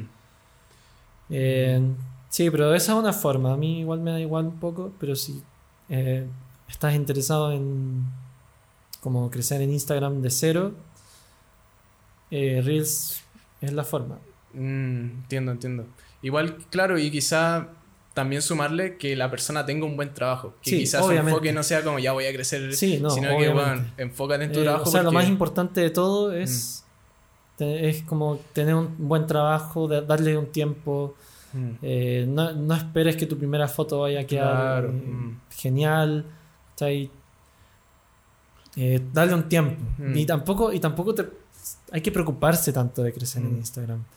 Eso solamente te produce más ansiedad, te produce más distracciones Sí, y al final también hasta te desmotiva con tu propio trabajo. claro. Yo, por ejemplo, ahora que estoy obligándome a tomar fotos y todo, y bueno, antes de toda esta crisis que he tenido, igual siempre he tomado muchas fotos todos los días. A mí, yo tomo fotos porque a mí me gusta hacerlo, Mm. que disfruto la fotografía, me gusta vivir la fotografía, me gusta trabajar mis fotos y me gusta mirar mis fotos. ¿Cachai? Y hubo un momento en que quizás yo pensaba, esto antes del estallido, que, que yo pensaba que quizás eh, estaba pensando más en, en si la foto era, se podía tener más alcance o no, si esta foto era mejor o no. En verdad ahora me da lo mismo. Mm, Yo a veces incluso fotos que pueden ser muy nada, yo a veces encuentro Eso, algo en esas fotos. Eh, eso, eso Mm. principalmente. En verdad yo le digo a todas las personas jóvenes que quieren partir o que están partiendo con la fotografía, simplemente no, no se preocupen con las no redes sociales. enfoquen. Mm, ¿Cachai? Yo, yo he seguido gente que tiene infinitos seguidores y en verdad no- no- a mí personalmente no encuentro que sea buen trabajo. Pero a veces hay gente que tiene 200 seguidores o 300 seguidores que tiene un trabajo hermoso. mm, interesante. mm, ¿cachai? mm. Y, y también, por eso también todo esto de los likes y todo, como que al final cambia la percepción de uno, de uno mismo sobre su trabajo. Empezáis a valorar tu trabajo por los likes Sí, que po. tiene. Y a veces Mm. pensaba, por ejemplo, subí esta foto Esto antes del estallido, todo esto antes del estallido. Subí esta foto y de repente, boom, mucha gente le gustó. Pero mm, yo cuando pensaba, tenía mucha, mucho, mucho contenido de me gusta, quizás yo pensaba que esa foto era mejor que otra que no había tenido la misma atención, Mm. pero en verdad no es así. Las No. redes sociales funcionan de forma muy rara y, Mm. y en verdad, consejo principal, no piensen en... En redes sociales. Claro. Mm. Ténganlas porque son útiles. Que se vuelva un buen por- portafolio personal.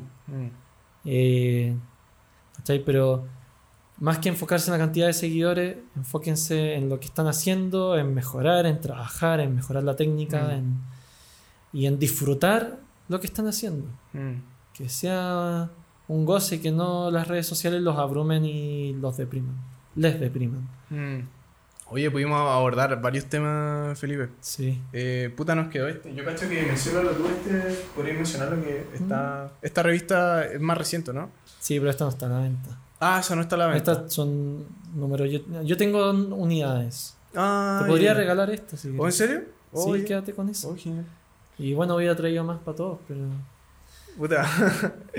eh, ver, ahí está. Oye, esta foto que también se puede encontrar acá. También se puede encontrar acá, ¿o no? Sí.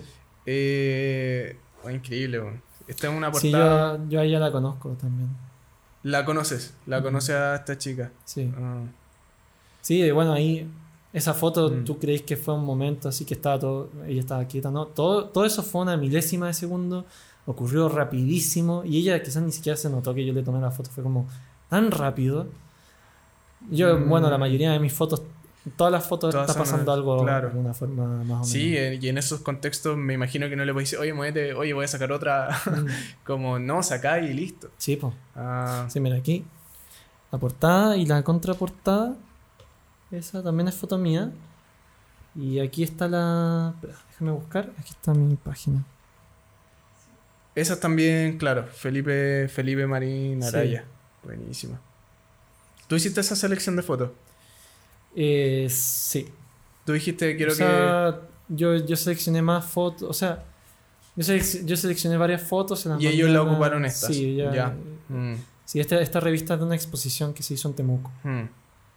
En Sí. términos de, de esa exposición, ¿Mm? eh, ¿no, hay, ¿no hay hablado con alguien que tenga un, un lugar donde podáis agendar o algún lugar o algo en San así? Felipe tengo un dato. Tenía un dato. Que bueno, cuando esté en San Felipe un día de semana, yo creo que voy a ir a visitar y voy a hablar con, con Sí. ellos. Y acá en Santiago, me imagino que igual, igual en hay Santiago harto. deben haber, pero no he conversado con No he conversado conozco- con- no tengo un dato directo de gente Oye, ahí si alguien está escuchando a alguien que le preste un lugar a, al Felipe para... Ah, sí, se puede llegar siempre a un acuerdo. de. ¿Cierto? Para que muestre tu exposición de fotos porque encuentro que sería increíble poder verlas como físicamente y que la gente que Mm. te sigue también, Mm, que a veces es como muy, ya, yo sigo a esta persona pero nunca la voy a conocer, mm. pero igual sería una instancia muy bonita para la gente que te ha seguido, Mm. esta comunidad que se ha generado, poder ir a ver una exposición de Felipe Marín. Mm. ¿Cachai? Encuentro que sería muy bonito. Y aparte, no solo una exposición de fotos me estás contando, también quieres poner obras de. O sea, pinturas que has puesto, Mm, que has hecho. mm. Se- sería interesante, pues, podría ir. De hecho, he pensado hacer una, una exposición como con cuatro temáticas. Mm. Como fotos del estallido, fotos de lo que hago aparte del estallido, pinturas y tener una sala con un proyector proyectando ya sea las cosas que he hecho, cortos o animaciones o ese tipo de cosas. ¿La escuela no te.? No, no hay hablado con la escuela que te presten algo ahí? No, no lo he pensado como lugar de exposición, pero sí Mm. había hablado con la escuela antes para presentar quizás el libro. Pero, Ah, ya, ya. Pero por temas de pandemia y todo, el No se pudo. no se pudo. Pero quizás ahora se pueda hacer. Mm, sí, Sí, porque la idea era hacer algo presencial ahí en el auditorio. claro. Am, Sí, pero ahora que me dais la idea de la exposición, podría ser. Que sí, ver. sí. Eh, Sí, he pensado hablar con la escuela como para que presten el espacio para hacer un curso de fotografía y video básico, así como muy básico, para gente que o, o no cacha nada de fotografía, Mm. no tiene acceso a los equipos, y, y ha- y hacerle pueda alguna, hacer. alguna Mm. una especie de clase o curso breve en la escuela. ¿cachai? claro. Yo no, no sé en verdad cómo soy como docente. Sí le he enseñado a algunas personas a hacer cosas. Sí tengo conocimiento de técnicos y, y prácticos de muchas Mm. cosas, pero no sé, si, no sé cómo funcionaría como docente. Por eso la primera clase sería como una prueba gratuita para ver qué Claro, sí. resulta. Sí. No, y aparte muchas cosas se aprenden haciendo también. Sí. Eh, tú, o sea, nadie te enseñó cómo pintar y estás pintando y han pasado meses y tus pinturas Sí, igual están buenas. Igual eso se potenció porque yo partí por mi cuenta, partí aprendiendo solo y también a mí me gusta mucho investigar. Yo, a mí a- siento que el internet es una herramienta muy poderosa que lamentablemente no se está usando como se debería, pero bueno, cada uno Mm. lo usa como quiere. Pero tú lo Eh, estás usando ahí para potenciar sí, tu entonces arte. yo me meto a foros, investigo, siempre estoy sacando Técnicas, información, siempre estoy aprendiendo cómo funcionan los pigmentos, cómo funcionan los sensores, todo, todo así como... Entonces lo que puedo hacer no necesario, igual saberlo te ayuda. Mm. Eh, y bueno, también, el- eh, también este año fui a algunas clases con Pedro Retamal, que es un pintor del sur, que, que además es tío mío, no de sangre, bacán. pero es tío. Y eh, con él tomé algunas clases online. Y eso también, verlo, porque yo no pintaba cuando él pintaba, yo sí lo observaba. Y observarlo él pintar Mm. ayuda muchísimo. También eso ayuda mucho A la gente que observar, se quiera... observar claro. mucho que a veces quizás no estoy en una clase pero a veces te ponía a observar cómo esta persona trabaja Mm. y aprendiendo eso puede ser muy fructífero al menos Mm. yo también mucho de lo que aprendo también lo aprendo observando a otras personas que tienen mucha más experiencia que yo Mm. Hace poco vi una película que me pareció increíble. Eh, es de dos chicas que una le va a hacer un- el retrato a una. Eh, y puta, esta es una época en la que, claro, eh, ser homosexual. Era un crimen. claro, era un Estaba mal crimen. visto tienen que guardarlo como un secreto. Eh, ¿No la he visto? Te la recomiendo harto. ¿cómo se llama? El retrato de A Portrait of a Lady on, on Fire. Ese es como el en inglés. creo que me suena Eh, pero no la he el visto retrato de, la, de una chica en, en fuego. Ya. Y, y bueno, y muestran todo este proceso de físico de cómo se pinta. De, son varias sesiones que para hacerle el retrato a esta chica. Ya. Y no spoilers Sin spoilers, ya. solo, solo voy a decir eso. Eh, pero te la recomiendo. Te la recomiendo, Pipe. Y ahí cuando te acuerdes del nombre. Ah, sí, cuando ya me Sí. dijiste. Bueno, mándamelo después por escrito. Te la el mando, te la retrato de una mujer en llamas. Sí, el retrato de una mujer en llamas. Sí. Es de esta, desde A24. Ah, me encanta A24. A24. encuentro que es una de las productoras en las que. Sí, Se como está de- de filmando. modernas Sí. que según yo hace mejores películas en De general todas como productora Sí. como que tú veís a 24 y sabéis que vaya a haber algo interesante mm, y probablemente demasiado bueno tienen, quizás no del gusto general pero muy bueno tienen un toque, hacen cosas distintas. Muchas veces deciden filmar. Mm, Y inclusive para una productora que tiene cientos de miles de dólares, igual es caro filmar. sí, eh, porque siempre va a ser mucho más barato hacerlo con una tarjeta de video. Mm, Igual tienen películas con las Harris o las Reds.